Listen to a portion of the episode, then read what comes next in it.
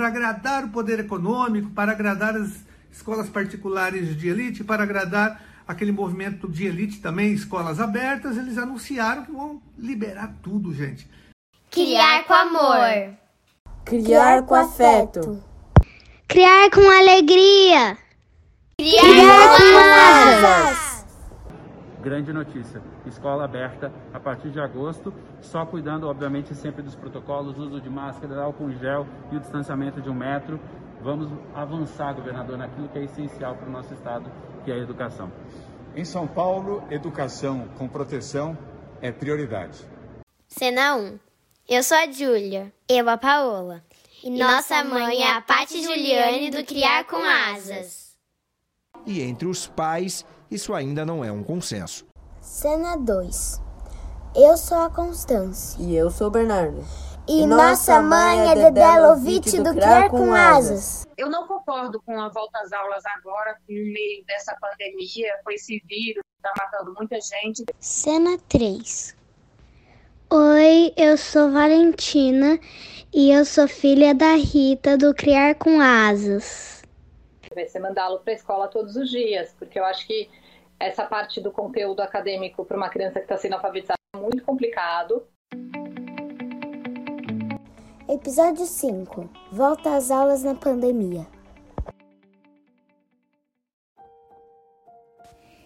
Segundo o líder indígena Ailton Krenak, se essa tragédia serve para alguma coisa, é para mostrar quem nós somos. É para nós refletirmos e prestarmos atenção ao sentido do que venha mesmo a ser o ser humano. E o que nós somos? Humanos. A pandemia escancarou nossas misérias, nossas desigualdades e nos mostrou os Brasis tão desiguais existentes dentro de um mesmo Brasil. Momentos de crises exigem ações coletivas efetivas e pontuais. Exigem políticas públicas sérias e eficientes. Chegamos a acreditar que as mudanças necessárias seriam feitas, que a humanidade iria entender o recado e o chamado. Sairemos melhor dessa, pensamos. Iremos rever nossa forma de viver, consumir e fazer nossas escolhas. Pensamos novamente. Mas será que foi isso que aconteceu? Será que é isso o que está acontecendo? Infelizmente, parece que o contrário é que está dando tom. Nunca fomos tão egoístas. E exemplos não faltam para demonstrar isso.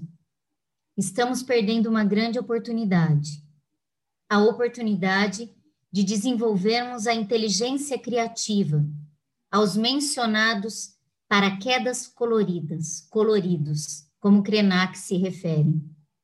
Assim como a cultura, a educação foi uma das áreas mais afetadas nessa pandemia. E foi esse lugar que escancarou, de vez, nossas desigualdades. A falta de políticas públicas, a ausência de cuidado com a infância, com mulheres, a falta de prioridade nos setores do cuidado à vida e os interesses econômicos ditaram todas as regras. Em 2020, as escolas fecharam suas portas.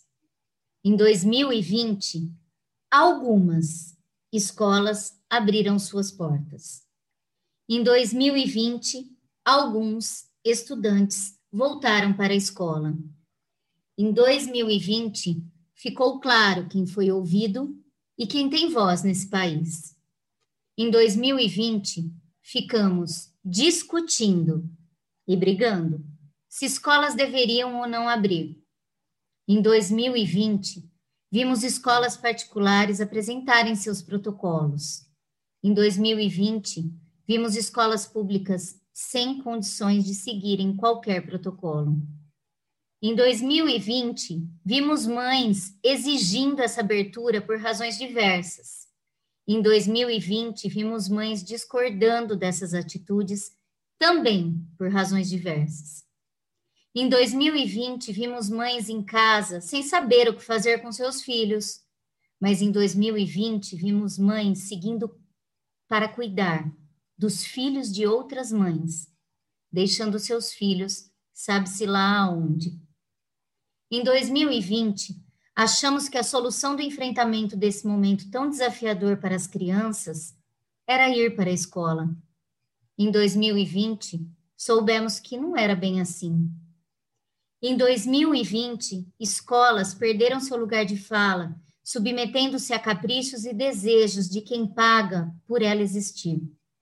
Em 2020, vimos sindicatos trabalhando para garantir segurança aos professores.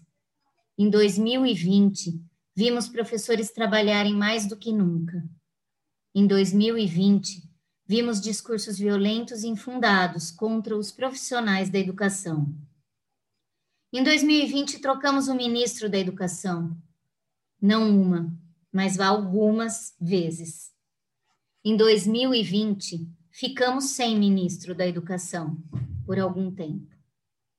Em 2020, tivemos a maior abstenção no Enem. Em 2020, nosso quarto ministro da Educação se intitula, dentre outras coisas, pastor. Em 2020, muito se falou dos pais, pouco se falou das crianças. Muito se falou de saúde mental, pouco se falou de educação. E se em 2020 perdemos a oportunidade de olhar para os abismos que separam o nosso país, em 2021 seguimos querendo saber apenas do que nos interessa. Entre as malas desfeitas das famílias que foram curtir suas férias no meio de uma pandemia que segue longe de seu fim, e famílias que seguiram se arriscando para poder colocar comida na mesa, as aulas voltarão. E agora para todos Professores vacinados, pais vacinados, estamos tranquilos. Estamos? Ao invés de, no, de nos recolhermos apenas com nossos corpos, decidimos limitar nossos olhares. Seguimos achando que o que importa é apenas nosso próprio micro-universo. A escolha dos meus filhos é segura. A escola das minhas filhas tem protocolo. As crianças não pegam, as crianças não transmitem. Será? Krenak segue nos dizendo: somos a sociedade do contágio. Por mais que um de nós tome cuidado, sozinho não vamos conseguir evitá-lo. E as outras escolas? As que não são as dos nossos filhos? Seguimos sem querer saber seguimos como se nada estivesse acontecendo. Aliás, nem as notícias não tão boas assim das escolas dos nossos filhos nós queremos saber. Porque em 2020, para sobrevivermos, tivemos que normalizar o seu abre e fecha de salas, como se isso fosse natural.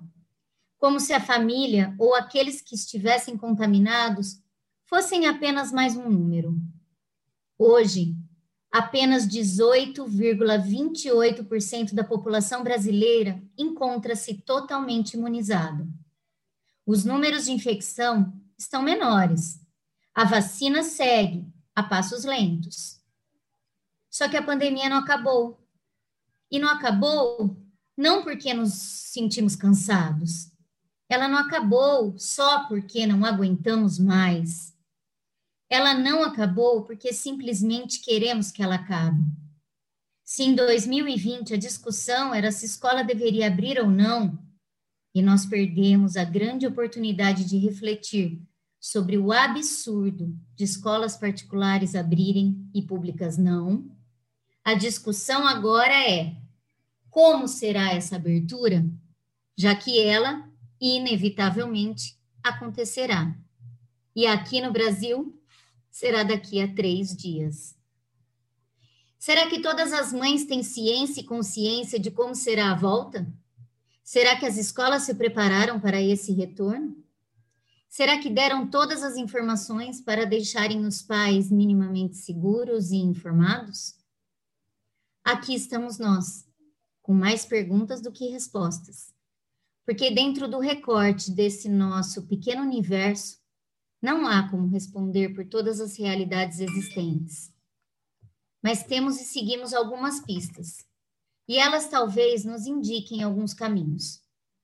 Como sempre, é desse pequeno recorte extremamente privilegiado que falamos. De duas mães no Brasil, vivendo em cidades no interior do estado de São Paulo, e uma mãe vivendo nos Estados Unidos, com realidades absolutamente diversas. Mas se não temos solução efetiva para inúmeras questões, podemos ao menos refletir, não só sobre as nossas realidades, mas para além delas. E se nosso tempo é especialista em criar ausências de sentido de viver em sociedade e do próprio sentido da experiência da vida, como novamente nos diz Krenak, nós aqui queremos e desejamos seguir na presença, com outros, ecoando tantas e muitas vozes. Meu nome é Pátia Giuliani, e juntamente com Dedé Lovitch e Rita Durigan, somos o Criar com Asas. Olá, meninas! Queria ouvir vocês, como vocês estão por aí? Oi, Pati. Oi, gente, tudo bem? Eu estou bem, estou aqui na, na expectativa da volta. Vamos ver o que nos espera. Vamos conversar um pouquinho sobre isso. Oi, meninas. Bom, eu estou aqui com a minha voz é, um pouquinho escondida, porque eu estou na melhor situação para falar de tudo que a gente vai falar aqui, mas isso entra também no tema que é a questão da responsabilidade, que eu estou no aeroporto de Guarulhos, no meio de uma conexão, de máscara, mas a gente volta a falar sobre isso. Mas estou muito feliz da gente trazer esse tema, porque é, as coisas também, a aula logo volta lá nos Estados Unidos e a gente também vai falar sobre isso. Bom, e hoje, no embalo do criar presenças e ouvir o eco de outras vozes, nós vamos trazer a nossa primeira convidada do podcast Criar com Asas. Delícia! Oba! Ai, com muita alegria, eu vou trazer para vocês a Giane Sales Mota. Giane mora em Sorocaba. Deixa eu pegar um fôlego aqui, porque a coisa é bonita. Vamos lá. Giane mora em Sorocaba, interior de São Paulo, é doutora em educação, mestre em estudos literários, especialista em gestão e linguística de texto e ensino, graduada em letras e pedagogia, professora formadora, diretora de área de gestão pedagógica da Secretaria da Educação, conselheira municipal, presidente da Câmara da Educação Infantil do Conselho Municipal, idealizadora de projeto de formação docente na área de alfabetização, pesquisadora vinculada ao Núcleo de Educação e Estudos da Infância e também pesquisadora do CRIEI, o grupo de pesquisas a respeito das crianças, educação infantil e estudos da infância, ambos pela UFSCar, membro do coletivo A Vez é a Voz das Crianças, de Adriana Friedman, e uma das idealizadoras do coletivo de mediação de leitura para infância, intitulado Mindinho, sócia fundadora do Devir Assessoria Educacional, e agora, o mais importante, mulher, mãe do Heitor, minha amiga, que tem um orgulho imenso de trazer todos esses títulos, porque é uma vida inteira dedicada à educação, à escola pública. É uma delícia estar aqui com você, Giane. É, a Giane veio aqui nos presentear com o olhar de uma mãe, de um filho que estuda numa escola particular, que seguiu em casa desde março de 2020, mas também como profissional da rede pública, que sabe que a escola é parceira de tantas outras mães, com realidades muito diversas. E junto de Giane, que de antemão já agradecemos estar aqui, estamos nós três, Bloco 1 Escolas Públicas. E para começar esse bate-papo, eu já vou lançar uma pergunta aí para você, nossa convidada. Giane, como será essa volta às aulas? A, a primeira convidada na primeira participação é, que tenho em podcast, então De antemão, já peço desculpa aos ouvintes pelas minhas pausas, silêncios, pela minha insegurança, porque é o meu primeiro podcast. É, e a pergunta é tão intensa: como será essa volta às aulas? Eu acredito que ela vai ser muito reveladora das grandes fragilidades educacionais, familiares, políticas e sociais, mas também muito reveladora das grandes potencialidades humanas, porque a escola é feita de gente e de gente muito boa também, que se ajuda, que se ampara e que segue em frente. A minha experiência tem demonstrado um tiquinho disso, porque na creche em que atuo como diretora, nós fizemos todo um plano de retomada e uma série de reuniões com os pais para conversar sobre esse retorno.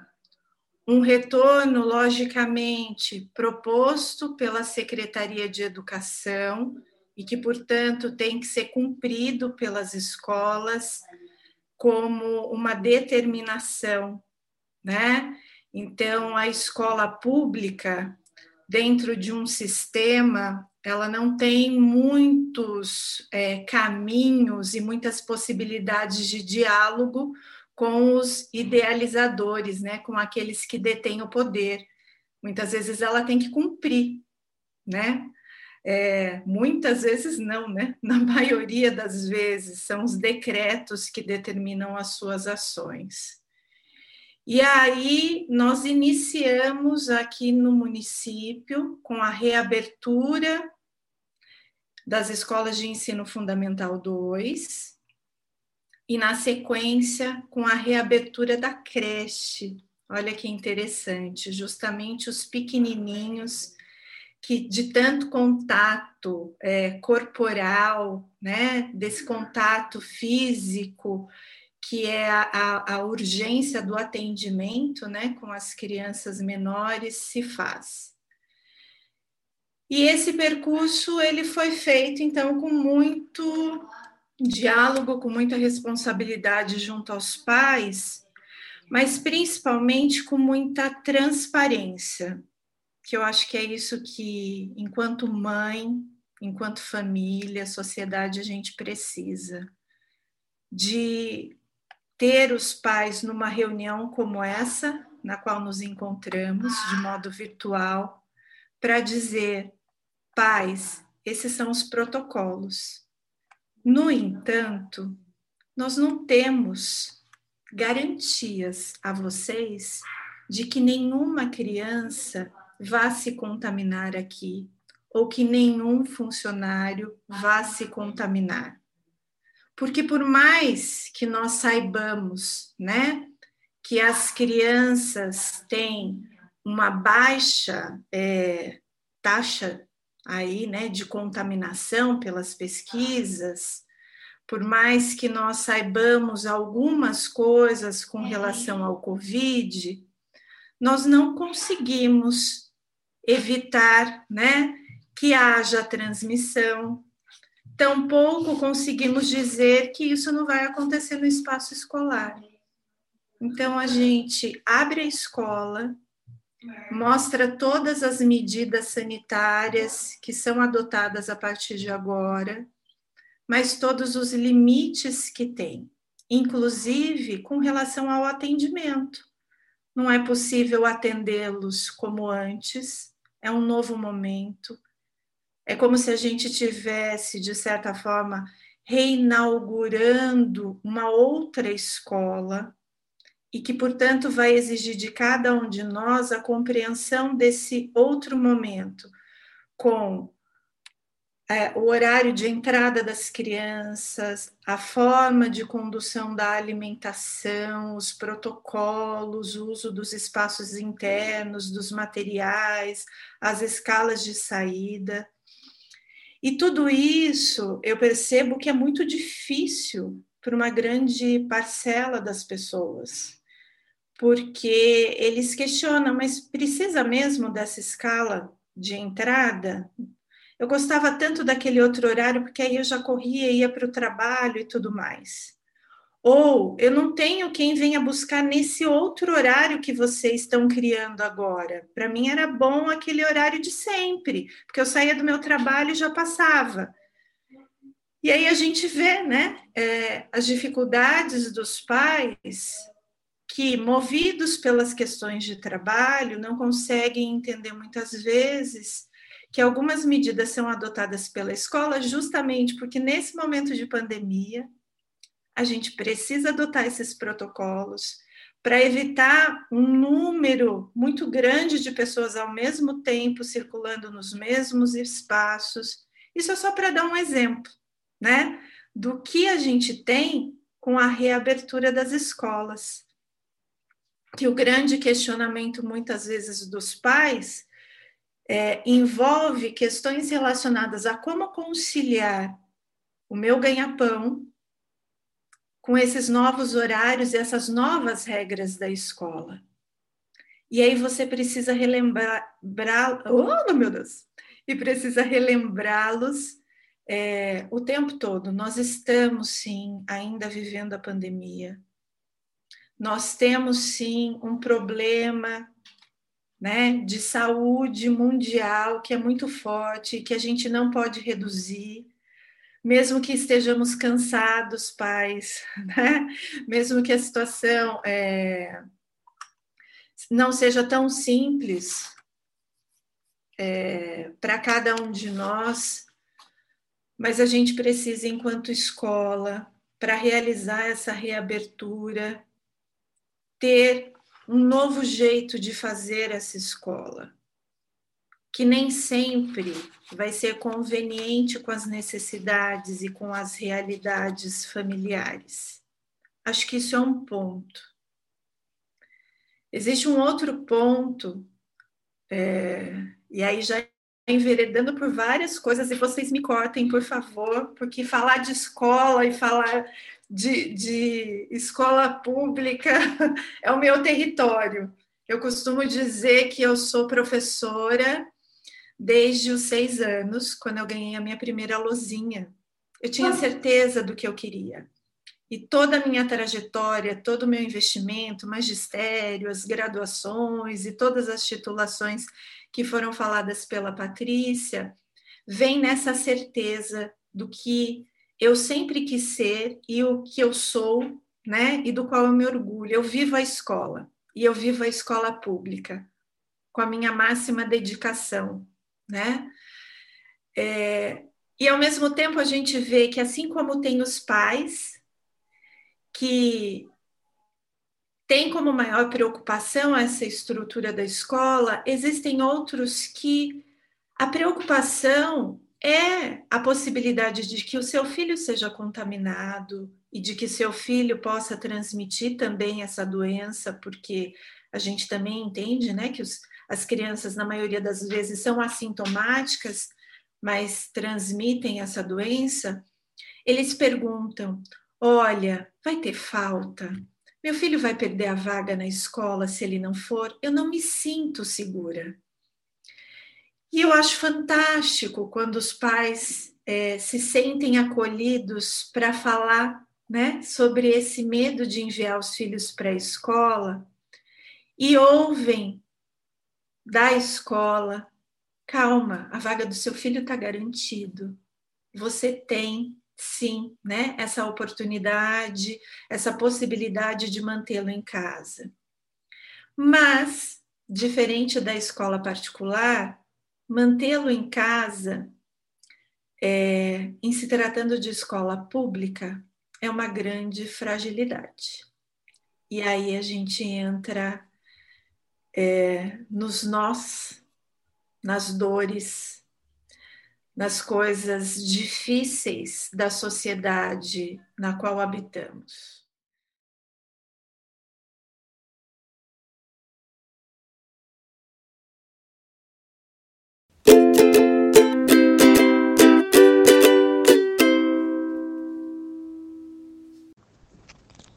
Hora do jabá.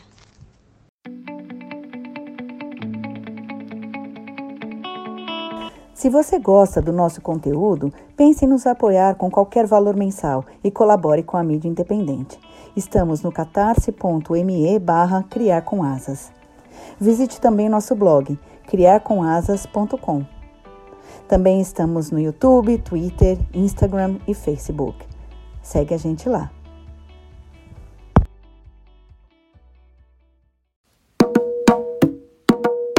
Bloco 2 Escolas particulares.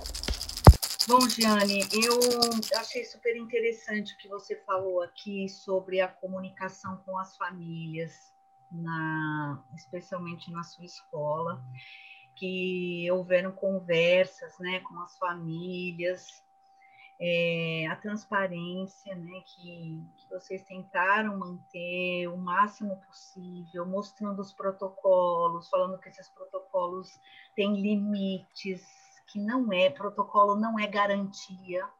Eu sempre falo para as meninas que essa palavra protocolo tem me irritado muito, que as pessoas tomam protocolo como garantia. Ah, estão seguindo todos os protocolos, pronto.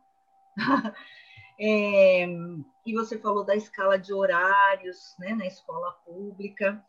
E, e, eu percebo, pelo menos por aqui no ABC, que nas escolas particulares, essa escala de horários, por exemplo, não existe. E que essa conversa com as famílias sobre o retorno não também não existe, porque essa conversa, na verdade, ela é só um comunicado. Então, chega um comunicado para as famílias, então vai ser assim, assim, assim. Só que não teve uma conversa antes, só chegou um comunicado. A Paty mencionou que você é, é mãe do Heitor e o Heitor está numa escola particular. Você, como mãe agora, como percebe essa comunicação? É da mesma maneira que você organizou? Para suas famílias lá na escola ou é diferente? Conta para gente. Olha, Dedé, o que eu sinto como mãe é que essa comunicação ela tem sido muito frágil, há muito silêncio, né? É, eu percebo que a escola particular ela tem deixado um vazio em muitos momentos. E quando existe um vazio, eu acho que a insegurança ela fica até um tiquinho maior e ela toma uma forma muito grande, porque você não sabe muito bem como as coisas vão acontecer. É, a, faltam aqui, né? Três dias para as aulas começarem. E o que, que eu sei sobre esse retorno? Né? Como é que ele está organizado? Quais serão esses horários? Como será esse atendimento? Isso está me deixando, né? Eu tomava banho ontem e pensava assim: cadê o bilhete? O bilhete não chegou. Será que eles vão fazer aquela pesquisa novamente? Para nos consultar sobre quais crianças voltam? Será que o atendimento online se mantém? Ou eles vão fazer como o, o governo do estado é, decretou para que todas as crianças voltem para a escola, como que será que essas coisas vão ficar, né? É, porque é segunda-feira. E eu preciso saber, para enquanto família, sentarmos nós três aqui e conversarmos sobre o que vem pela frente, como é que nós vamos nos organizar. Porque a gente tem feito isso, tem tido as conversas né, com o nosso filho de dizer: filho, agora você vai. Não, filho, a situação ficou pior, você vai ficar só no atendimento online. E aí, de ajudá-lo a enfrentar tudo isso é entender, né? Então, o que eu sinto muitas vezes, como essa mãe da escola particular, é justamente essa ausência de informação, esse medo, eu falo assim, parece que tem medo de pai, né? E muitas vezes. É, essa escola que, que, que tem essa dificuldade de conversar com o pai, como se essa ideia assim, não, o pai vai reclamar. Eu, eu, eu me preocupo sempre muito com isso. E quando a gente trabalha com a escola pública, é, a compreensão da gestão democrática e do quão fundamental é a participação das famílias, a gente começa a entender que não existe escola se a gente não fortalecer essa relação. Ela se sustenta justamente aí, né? Para a gente poder garantir o direito à educação, é um tripé, é o Estado, né? É a escola e a família. Então, quando a gente vê um Estado fragilizado como que nós vivemos atualmente, se a gente não tiver escola e família juntos, fortalecidos, conversando, atuando, como é que a gente vai é, acolher essa geração de crianças tão fragilizadas diante de uma pandemia? Só para você ter é, noção, não que eu seja uma referência de, de gestão, não é isso mas os cuidados que nós tivemos nesse diálogo com as famílias, porque lá em 23 de março de 2020, quando a escola fecha as portas, a gente fecha e cada um vai para sua casa, né? Os alunos vão lá para suas casas, os professores. E aí a gente precisa, meses depois, retomar esse diálogo que ficou, né, truncado ali. A escola está fechada, a gente tem um problema mundial de saúde e como é que a gente restabelece essa comunicação com as famílias? Nós tivemos o cuidado de cada professora ligar família por família e a primeira pergunta que a gente fez é: como vocês estão? Vocês estão bem? Como que está a criança? Né? Vocês estão passando por alguma dificuldade? de que modo a gente pode ajudar? Nós estamos restabelecendo o contato enquanto escola para iniciarmos, né, o nosso diálogo, a nossa retomada. A gente fez isso. A escola particular fez isso. A escola particular que eu vivo, que é o meu território, fez isso? Não fez.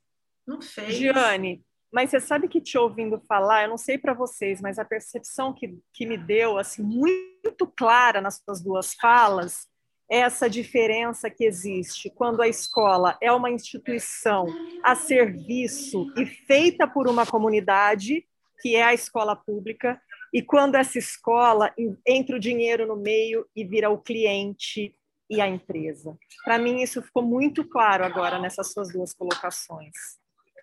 E é doido, né? Como num momento desse, isso simplesmente, ó, é aqui, ó, é joio e trigo, é, fica claro, né? Água, óleo, não se mistura. Eu lembro quando, quando as escolas particulares começaram a falar, ah, mas a gente está pronto para, como se o protocolo de novo. Eu acabei, eu falei, né? Acabei de vir de um voo internacional, estou há anos sem ver minha família, enfim, uma escolha que eu tive que fazer. E assim, gente, seguimos os protocolos. Eu tô, eu tô imune de ter me contaminado nesse voo? Não, não tô. Porque, assim, eles têm que o tempo inteiro falar assim, use a máscara. Olha, a máscara tem que ser no nariz e na boca. É o tempo inteiro. E estavam falando de adultos, tá? Porque as crianças você não vê tirando a máscara. São os adultos que você vê. Então, assim, imagine, e no ambiente de criança, que o que eles querem é abraçar, é sentir, é socializar. Os protocolos não garantem nada. Mas voltando só para essa questão, para mim ficou muito claro quando é Estou aqui a serviço dessa comunidade. Como é que você está? Me dá a mão. Vamos ver como a gente vai junto, porque ninguém sabe nada, que foi esse momento de vocês ligarem. E a coisa, ah, mas e se eu falar e ele tirar o aluno da escola, eu vou perder dinheiro? Para mim, acho que passa por aí.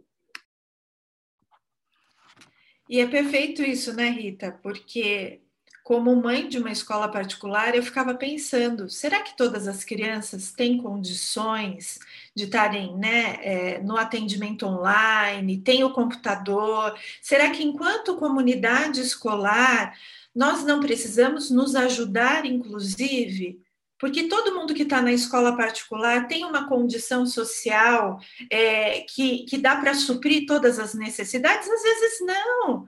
É a criança bolsista, é aquela criança que o pai dá um duro danado para pagar a mensalidade, que não tem o computador ou a banda larga, enfim, não tem uma série de coisas.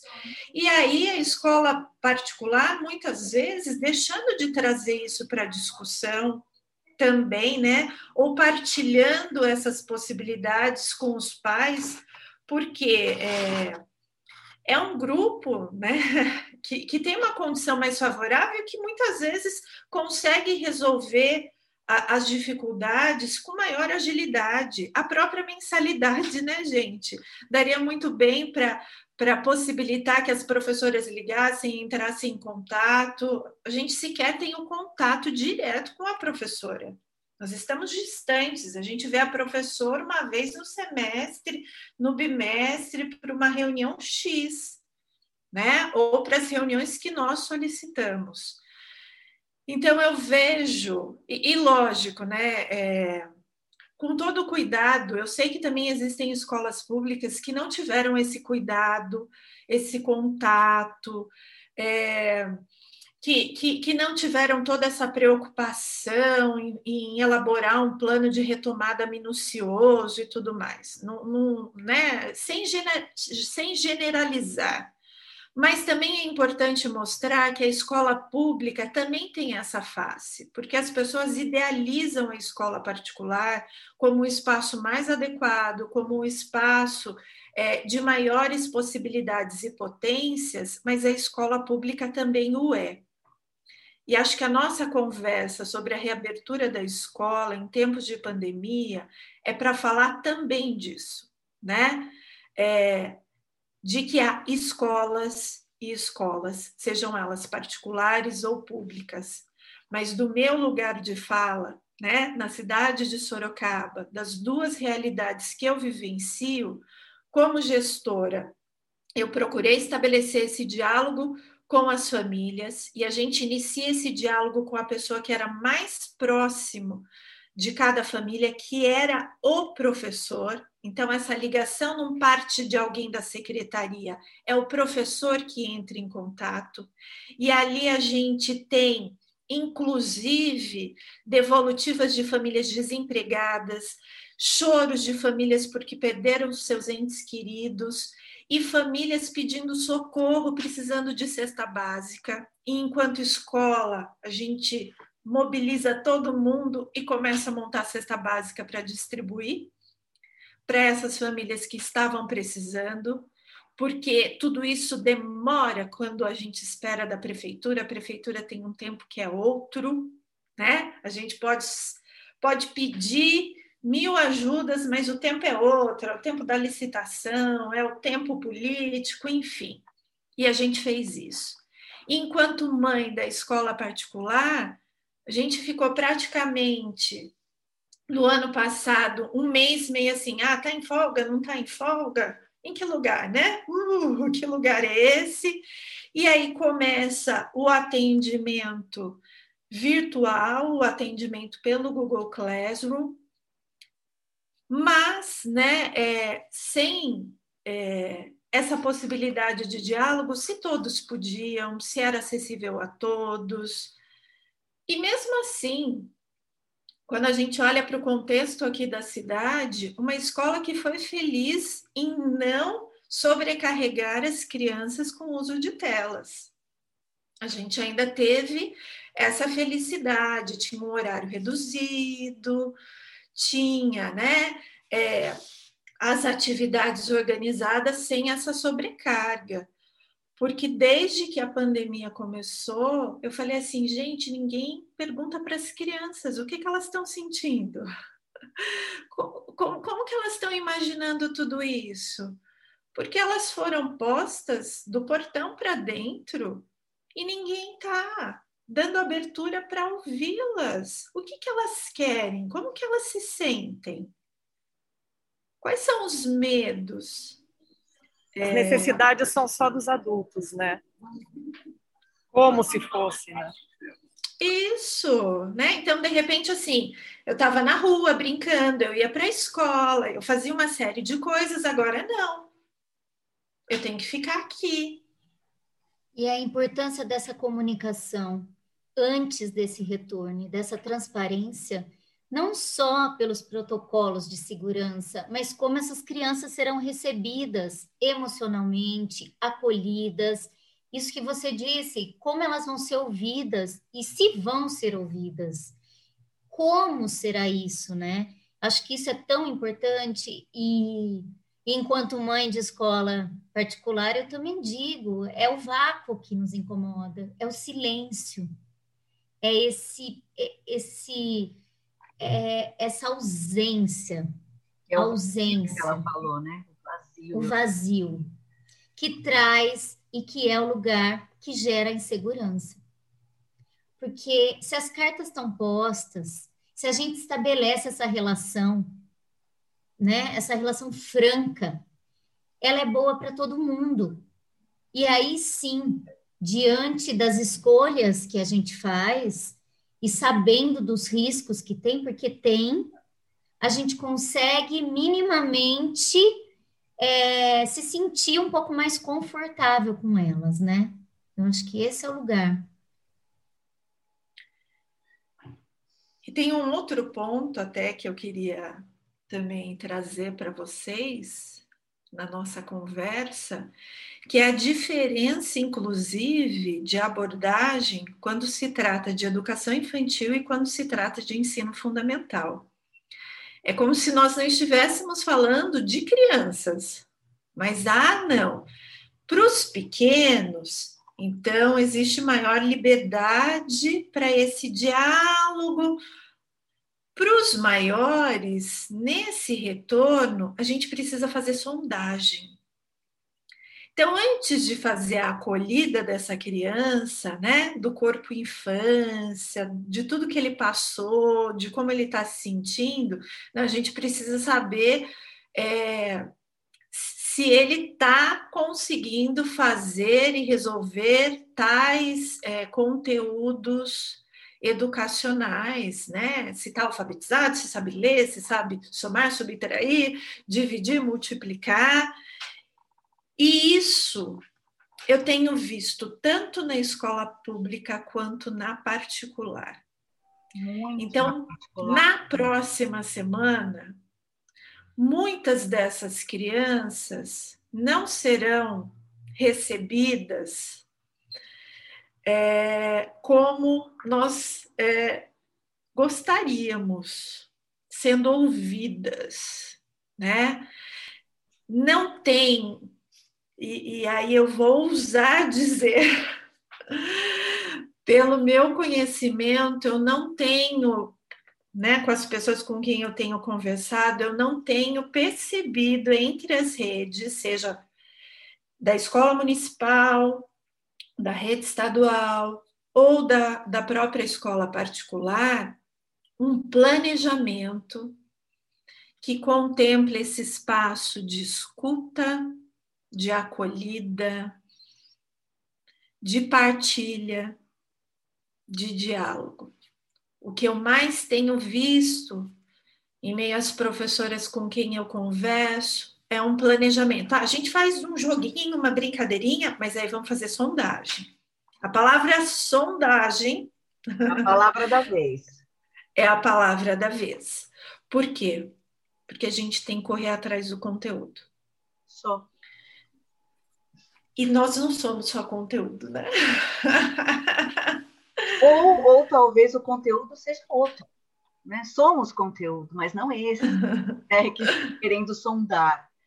Então, é, é, essa, essa questão também, ela acaba permeando toda, toda, to, todos os professores também, né, Jeane? Mas a gente sente, eu falo porque eu sou professora da escola onde meus filhos estudam, então eu sou mãe e professora. E mas eu consigo falar mais como professora e como é difícil essa exigência da tal da sondagem. Porque a gente tem que mostrar o que eles aprenderam. Mas se a gente for ali nas habilidades, né, nas, nas famosas habilidades da BNCC, a gente não vai encontrar o que eles aprenderam dentro dessas habilidades. Mas, como você disse lá no começo, é um momento de potência também, porque é um momento onde muitas coisas foram reveladas, muitas forças foram reveladas, o que somos capazes além dessa história que a gente está vivendo. A gente tá, mudou, a história mudou. Ou a gente vai atrás dessa mudança e atrás dessa nova potência, procurando, fazendo uma. Já que é a palavra da vez, vamos sondar o que realmente aconteceu e o que, o que emergiu, o que foi que apareceu. Sim, se apegar a essas coisas que a gente precisa, lógico, é, cumprir, mas sem se apegar a elas. E o que, que a gente pode fazer com isso?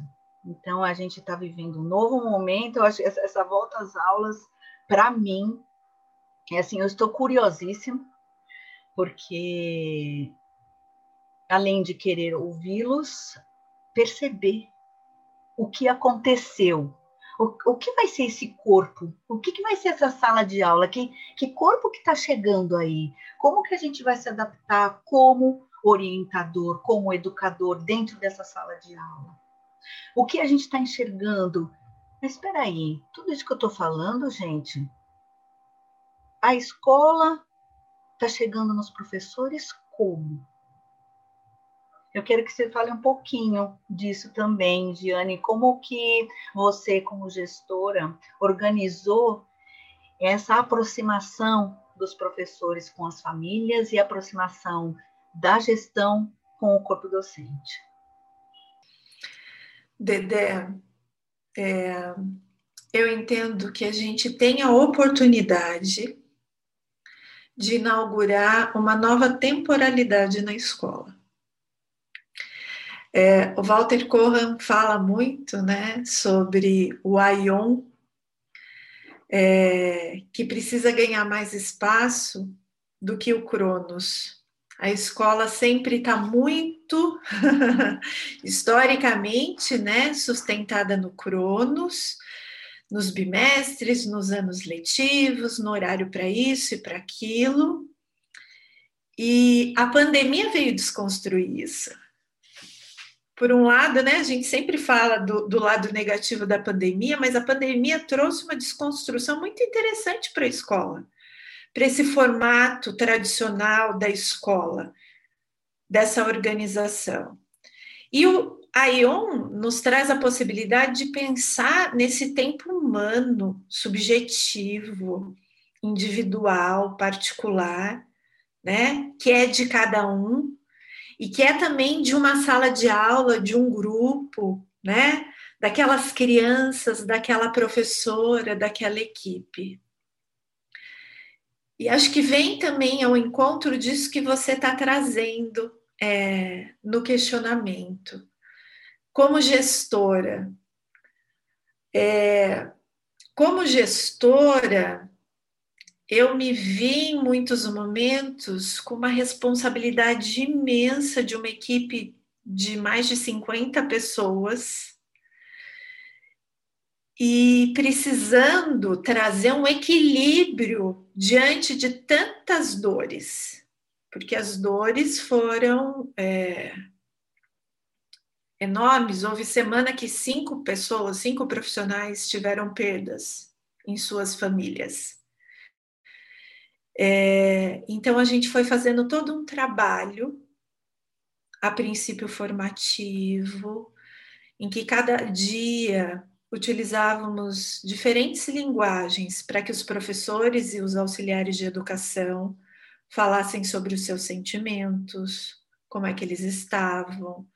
Utilizamos mandalas, utilizamos filmes, músicas, cartas, reuniões online. Então, tudo isso a gente foi, foi desenvolvendo junto para que justamente quando eles recebessem as famílias, minimamente eles tivessem recursos para lidar com isso. E no começo desse ano, eu entrei em contato com, uma, com a Universidade de Sorocaba, com o Departamento de Psicologia, porque eles têm um projeto junto aos professores e como esse projeto é para as escolas de ensino fundamental, eu perguntei se eles não poderiam também fazer com as escolas de educação infantil e receber a escola na qual é, eu trabalho. E eles atenderam né, o pedido, então nós também é, abrimos essa oportunidade para que a equipe pudesse, uma vez por semana, ter esse encontro com psicólogos para conversar sobre os tempos vividos. Então, esses cuidados, mesmo quando eu estava despedaçada, aquele dia que eu falava assim: nossa, está me dando crise de ansiedade, está me dando crise de ansiedade. Ai, meu Deus, como que eu faço também, né? O que, que eu faço para sair desse lugar? Quais recursos eu tenho para isso? Mas essa organização, esse cuidado é, foi realizado com a equipe para que, que esse retorno com as famílias fosse feito de modo também respeitoso, cuidadoso, cheio de afeto, de escuta, né? Com menos julgamento, porque às vezes os julgamentos eles fazem parte.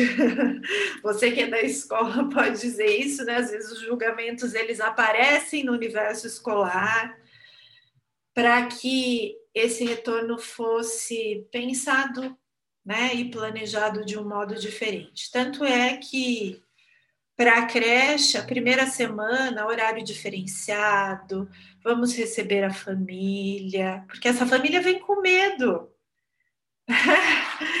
e aí, isso também, gente, vocês têm que entender: a família vem com medo.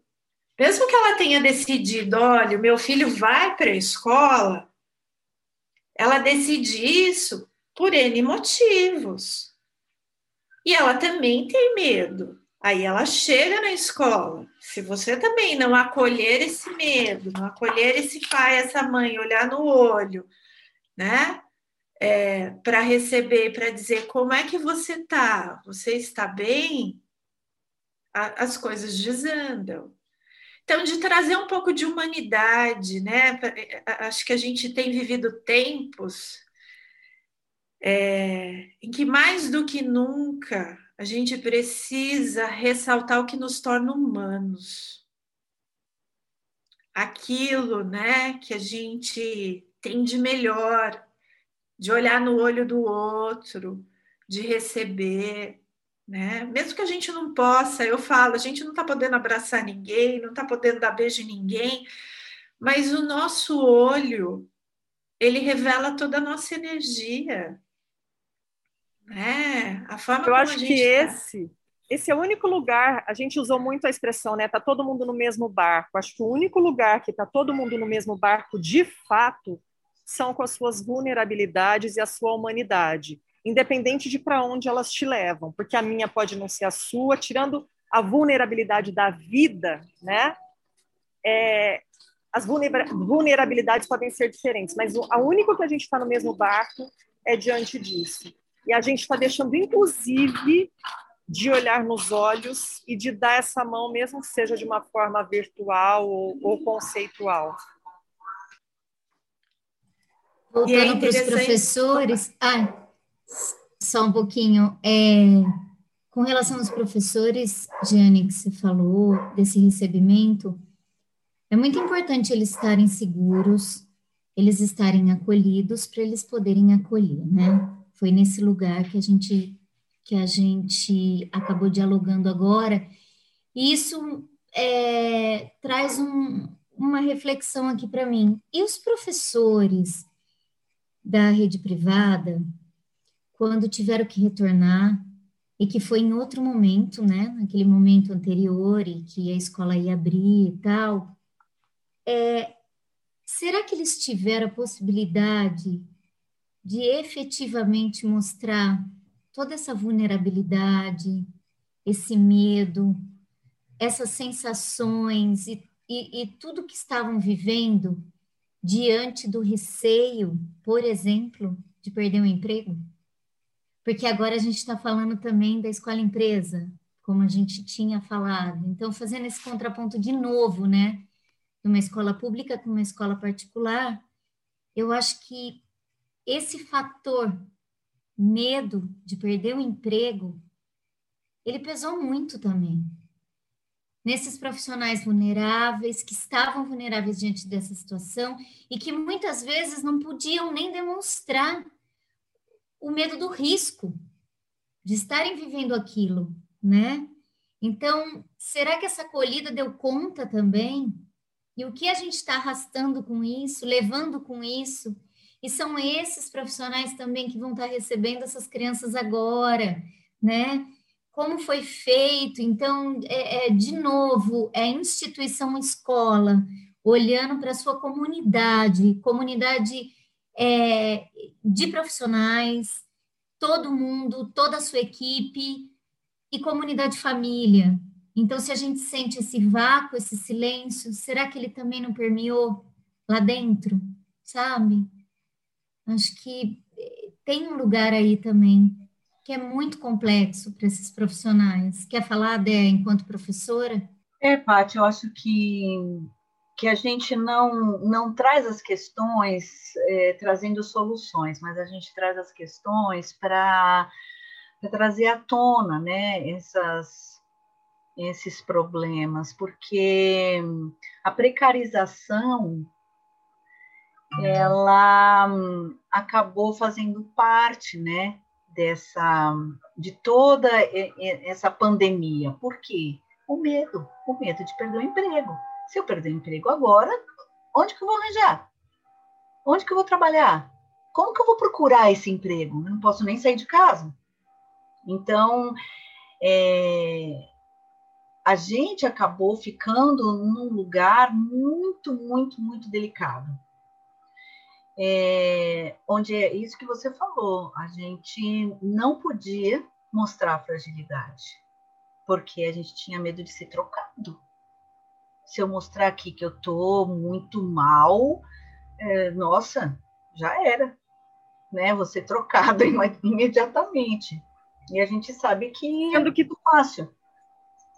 Não, e todas as pessoas da cadeia, o que a Jane falou, né? Às vezes ela estava ali despedaçada com a situação toda e com tudo que estava acontecendo, e ela tinha que fazer, e aí é uma cadeia. E assim, se você está sentindo isso, é óbvio que o outro está também. Né? Cada um do seu lugar, mas todo mundo sentiu. Se não sentiu alguma coisa, é um robô, gente, de tudo que a gente viveu. Sim, sim. E aí... e aí não vamos nem falar de novo das nossas crianças, né? Que não foram ouvidas em momento nenhum. É, porque. Depende do robô, depende do robô, viu, Rita? Se Tem robô é, mais verdade. Humano. É, depende do robô.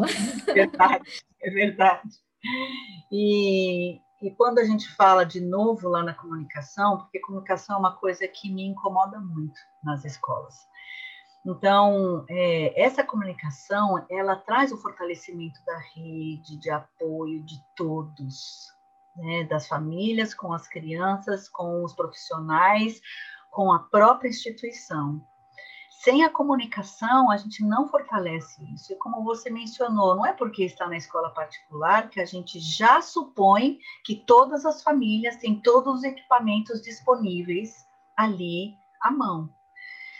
E eu fiquei sabendo depois que muitas famílias tiveram problemas sim, mas fiquei sabendo muito depois, por meio de outras, sabe? Então, a gente não tem essa rede, isso é muito triste. Quando a gente fala vamos voltar, vamos voltar, e assim, com muito otimismo, eu espero realmente que a gente volte com uma consciência coletiva um pouco mais né, aguçada, onde a gente perceba que realmente só no coletivo que a gente vai conseguir andar. Não sei se eu estou sendo muito otimista, né? Mas prefiro ser. Será que se resolve isso em três dias?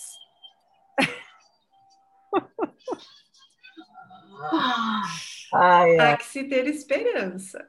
É, é verdade. É a única coisa que nos resta. Mas acho que, que nesse sentido, eu, eu costumo olhar para toda essa situação é, porque, embora eu sempre disse, né, as crianças foram invisibilizadas na pandemia, mas os professores também, né? Porque principalmente esse professor da escola particular, ele teve que ter o melhor computador, a melhor rede, é, a, a, o melhor espaço dentro da casa dele foi no Se Vira nos 30, para fazer com que as aulas que acontecessem na escola passassem a acontecer dentro da casa dele, porque ele precisa manter o emprego. Como você disse, Dedé, você desenhou o panorama né, desse profissional da educação perfeitamente. É, e aí ele não podia mostrar que sequer ele tinha os recursos. Muitos saíram comprando coisas, né? Ah, eu preciso disso para aula, eu preciso da iluminação X, eu preciso fazer é, uma animação, eu preciso de uma máquina melhor, eu preciso aprender isso rapidamente, num curto espaço de tempo, sendo muitas vezes autodidata, porque sequer foi ofertado cursos que o auxiliaram nesse processo, nessa transposição. Porque, na verdade, o que aconteceu foi uma transposição. Ó, você parou de dar aula presencial, agora você transpõe aqui para o computador. E aí se vira, seja criativo. E aí, com o filho ali, né, também precisando no mesmo horário fazer aula, e muitas vezes dispondo de uma única máquina para isso. Então, todas essas situações né, estão é, aqui no Brasil afora. O, o professor também não foi ouvido, o professor não foi consultado sobre a abertura das escolas. Quem decidiu a abertura das escolas? Quem ouviu o professor sobre o melhor momento, se é que existe um melhor momento, talvez o termo nem seja esse, sobre o momento para abertura e como fazê-la? Ele está ali no dia a dia, no chão da escola, junto aos alunos, mas nenhuma rede, nem a privada, nem a pública, ouviu o professor. Mas a gente não está indo nem. Não, pode, pode continuar. Mas, mas é ele que está ali, junto ao aluno, tentando vencer e superar todas essas dificuldades de acesso, todas essas barreiras que é, surgiram né, com a pandemia, que vem desse, desse processo. Eu ia falar que a gente não está nem pensando naquele profissional da limpeza, por exemplo, que de repente chegaram para ele e falaram assim: olha, você é o responsável para manter tudo isso aqui imunizado para as pessoas não se contaminarem. Então, assim, a pessoa ficava lá, o trabalho dela sei lá quanto aumentou, era se sentindo responsável, como se aqui, o protocolo, de novo, se estiver limpo, se você passar álcool gel aqui está resolvido. A gente não está nem entrando. Aí a cadeia vai lá a corrente fica longa, né? E a gente não está pensando. E sem receber formação para isso. Você limpa, como se assim, como limpar é, eu brinco, né? Como limpar uma escola em tempo de pandemia fosse como limpar a sua sala rotineiramente, assim, uma coisa muito simples, né?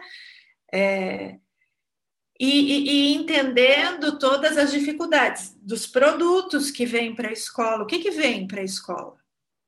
Quais são os produtos que são disponibilizados para essa higiene da escola? muitas vezes faltam produtos para a escola pública. E aí a gente entra num outro. É, numa outra questão, por que, que a escola particular abriu antes e a escola pública ela está abrindo agora? Né? Quase um ano depois. A gente é, entra nessa pergunta, que é uma pergunta muito importante e que as pessoas não têm a dimensão disso.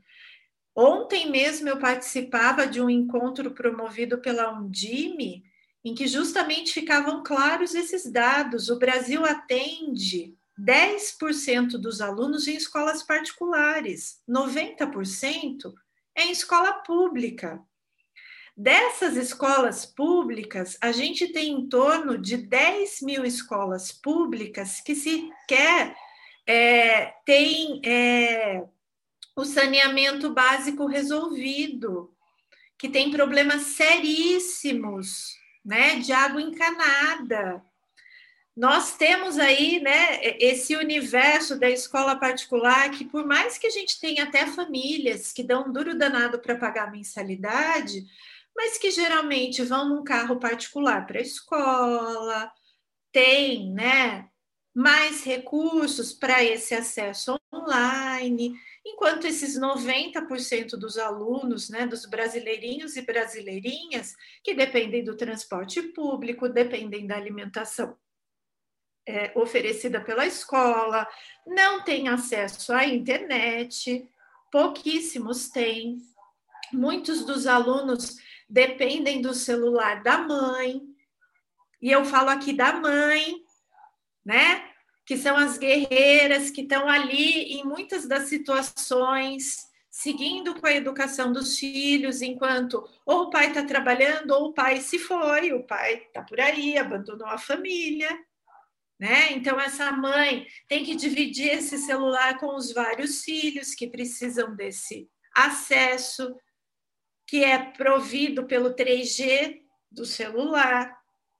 Então, a gente tem aí, né, é, em termos de escola pública, um abismo é, gigantesco.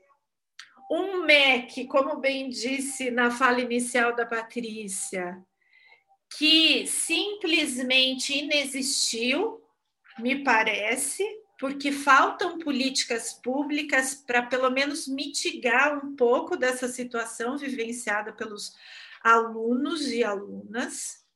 O que, que a gente tem?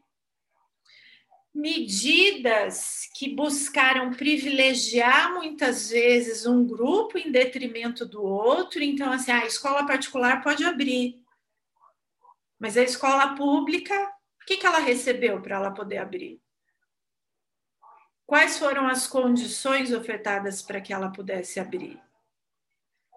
Então, a gente tem, tem, tem um, um, problema seríssimo aqui, né, nesse processo de abertura, porque a gente ampliou, ampliou o abismo que a escola pública já vivia. A gente deixou esses alunos à margem mais uma vez invisibilizados, sem direito. As crianças passando fome, olha, né? Eu falei para vocês, a gente organizando cesta básica, são alunos da creche, estão passando fome. E o que, que foi feito com a merenda que foi comprada, que era direito deles? O que, que chegou ao longo do ano? Um ou dois kits? Mas a fome é real, é agora, é ao longo do ano né? Não só chega quando chega essa pouca cesta básica. Esse é o ponto, né, Giane? Esse era o debate que deveria ter sido feito. E essa era a oportunidade.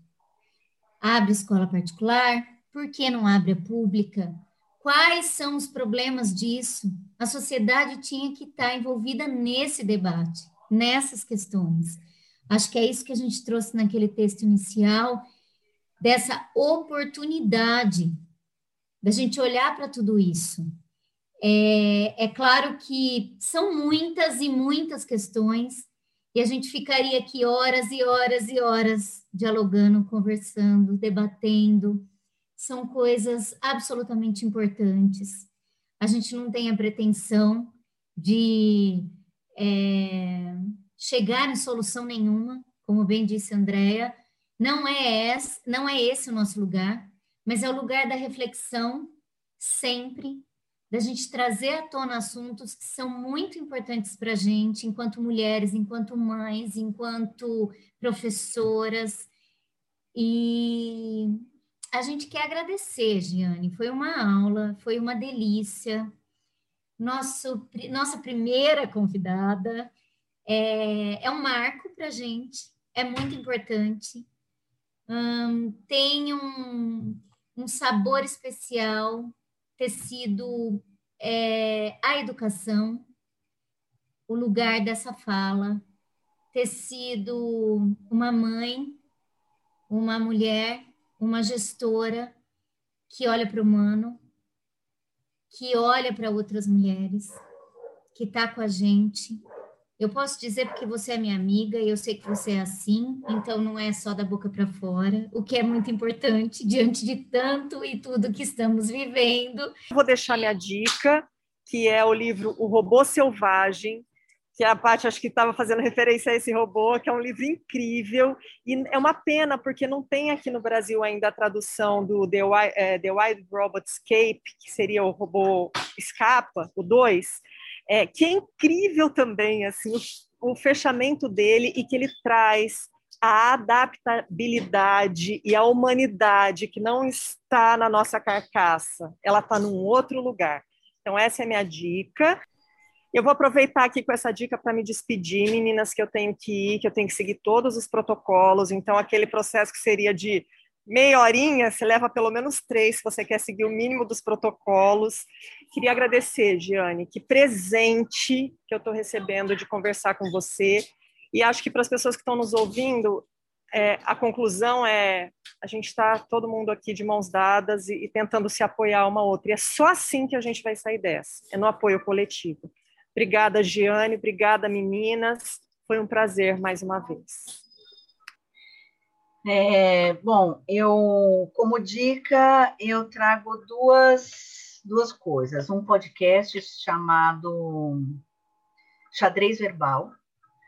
É, o Xadrez Verbal é um podcast de política internacional. Ele é muito longo, eu sou doida, eu adoro. Ele é de cinco horas, quatro horas, eu escuto, mas tem de 15 em 15 dias, eles fazem uma, um especial do coronavírus, com o Átila Marinho. Então, é, eu acho importante para quem ainda não entendeu em que lugar estamos dentro dessa pandemia, escutar esse podcast que é de 15 em 15 dias, sobre o especial coronavírus, que eu acho que já está no episódio 42. Imaginem, eles falam toda semana, né, nas últimas 10, 10 edições, fala, eu não acredito que a gente está no episódio 40, porque foi até agora, né, a pandemia, mas é importante para a gente entender o que está acontecendo, o que é a variante, o que não é a variante, como que ela é, transmite, como não. É, e também é, tem uma série que está no. Ah, deixa eu lembrar, é no Globoplay, que chama Admirável Mundo Novo. Esse Admirável Mundo Novo é baseado no livro do Aldous Huxley. É, eu, eu amo esse livro, sempre gostei. E ele é uma distopia e as pessoas vivem de uma forma tão direcionada, onde cada uma tem o seu lugar, e, e, tem um lugar onde, onde vivem os selvagens, eles chamam de selvagens, que vivem como nós vivemos agora. E um dos selvagens conseguiram entrar nesse mundo, e ele é chamado de vírus. É, e ele é chamado de vírus porque ele remexe tudo né? Ele traz todo mundo para falar, escuta, você está fazendo isso por quê? Quem mandou você fazer isso? Quem disse que é para você fazer isso? Então, é, ele é chamado de vírus, assim como está acontecendo com a gente, um vírus que chegou para despertar outras coisas em nós, né? Então, é a minha indicação. E, Jane, obrigada. Bom, antes da Ana, eu vou falar minha dica, né? Não falei? Bom, eu vou dar dicas dos livros do Ayrton Krenak. A gente trouxe ele no começo, ele foi mencionado no texto. Tem dois livros dele que eu gosto muito, que é A Vida Não É Útil e O Amanhã Não Está à Venda. E tem também um que é incrível, que foi antes dessa pandemia, mas quando a gente lê, a gente fala, olha, tá tudo aí, que foi Ideias para Adiar o Fim do Mundo. Eu estou em busca de outros textos dele. Eu ouvi alguém dizer que ele tem coisas maravilhosas escritas bem antes, mas eu não tenho aqui agora. É, e vou dar outra dica também do Instagram da doutora Vera Iaconelli. Na verdade, é vera.iaconelli com dois L's. Ela é psicanalista, doutora da USP, e ela passeia por vários assuntos. Como a gente falou de saúde mental também, a gente falou um pouquinho desse acolhimento. Ela costuma trazer uns assuntos bem interessantes para a gente refletir. E geralmente é o que está no momento, sabe? Ela vai no que todo mundo está dizendo, nas notícias de agora. Então, é bem interessante da gente acompanhar, doutora Vera. Bom, com essa dica, eu me despeço. Quero pedir para vocês, para que vocês sigam nosso podcast. Estamos também em todas as redes sociais, Instagram, Facebook. Hum, que mais? Temos mais coisas aí, Andréia. Fala, me ajuda. Twitter, YouTube. É isso aí. A gente coloca tudo lá para vocês. E, Giane, palavra final é sua. Mais uma vez, muito, muito, muito obrigada. Bom, eu agradeço vocês por esse momento tão delicioso de fala. Como eu disse, eu falo demais. então me perdoem, porque, como eu disse, né, falar de educação é falar do meu lugar. E aí eu me estendo mesmo. Vocês me perguntaram se tinha mais alguma coisinha para eu falar. Acho que tem uma coisinha que eu preciso falar que é de mãe para mãe. Num determinado momento, quando as escolas particulares abriram, eu ouvi de uma mãe assim: Ah, eu vou mandar o meu filho porque eu não crio os meus filhos para o medo. E aquilo me machucou de uma forma. E eu tive que falar, ah, eu também não crio o meu para o medo, embora eu tenha medo, e ele também tenha medo, e o meu marido tenha medo, porque nós estamos falando do coronavírus, mas eu crio meu filho para empatia. E como a escola pública não pode ser aberta e muitos não podem ter aula nesse momento e não tem uma série de condições, todos nós estamos muito preocupados com a abertura da escola, sim. Então, isso é uma coisa que, de mãe para mãe, eu precisava falar que a dor do outro também é minha, que a perda do outro também é minha, que o que o Brasil e o mundo está vivendo com a morte de tantos me machuca, dói, porque também é uma perda para mim, né? Eu sofro por ela e eu quero que as coisas mudem para todos, que todos tenham direitos, né? Direito à educação, direito a ir direito à vacina, que não seja de alguns, que as, que, que, que as políticas sejam públicas, abaixo a filantropia, ai, é o resto que me sobra que te ofereço, não, né? Que as crianças tenham direito a ter roupa nesse frio, que as famílias tenham direito à alimentação, sem ser o resto que me sobra. Então, de mãe para mãe, nesse espaço de mães, eu precisava colocar isso para fora, porque me machucou bastante.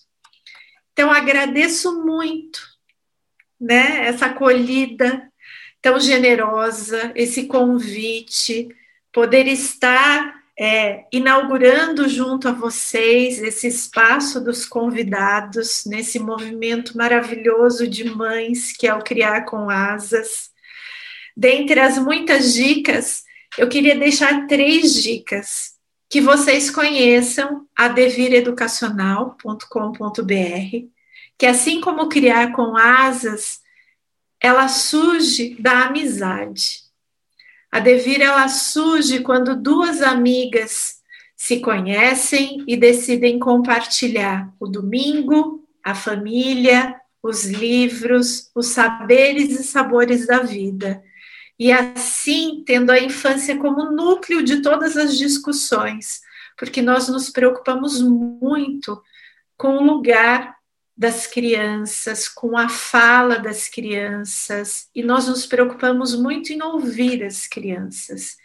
Então, a Devir Assessoria Educacional é esse trabalho que eu tenho junto à minha amiga Maria Cristina, por meio da qual nós promovemos formação para os professores, projetos para as instituições, tendo a infância, né, como nosso guia e tendo um trabalho lindo com a leitura de textos literários, com a literatura para crianças, trabalhando com a mediação de leitura. Então, essa é a minha primeira dica. E certa vez o meu filho me disse assim, chorando com essas mudanças de horário da escola online, por que, que criança, ninguém escuta criança, mãe? E aquilo me deu um nó, né?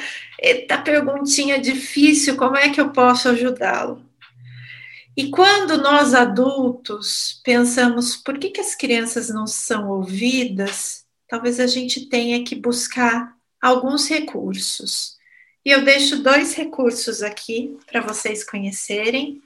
Um é o livro A Mercadoria Mais Preciosa, essa fábula linda do Jean-Claude Grunberg, maravilhoso, é, que a gente vai ter a criança como um presente para uma família que muito é, a espera. E não vou dar spoiler. e o menino dos pés de barro é da Andréa Lopes, da Saíra que vai contar a história de um menino, uma árvore e o seu quintal. Dessas delicadezas que a gente precisa ter no dia a dia para aprender um tiquinho a ouvir criança e entender que elas são sujeitos histórico e de direito não apenas no papel, mas no dia a dia. E a gente precisa é, enquanto adulto, defender esse lugar e garantir esse lugar. Muito obrigada, meninas. Obrigada, Giane. Acho que a gente pode falar o nosso tchauzinho, né, Paty? Você quer falar mais alguma coisa?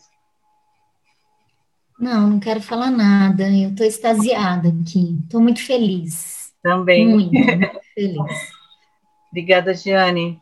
Tchauzinho, tchau, tchau. Obrigada, Obrigada. tchau, gente. Tchau. Vinhetas, Júlia e Paola. Voz da introdução, Bernardo, Constance, Júlia, Paola e Valentina. Mandala, Constance. Edição, Tedelovitch.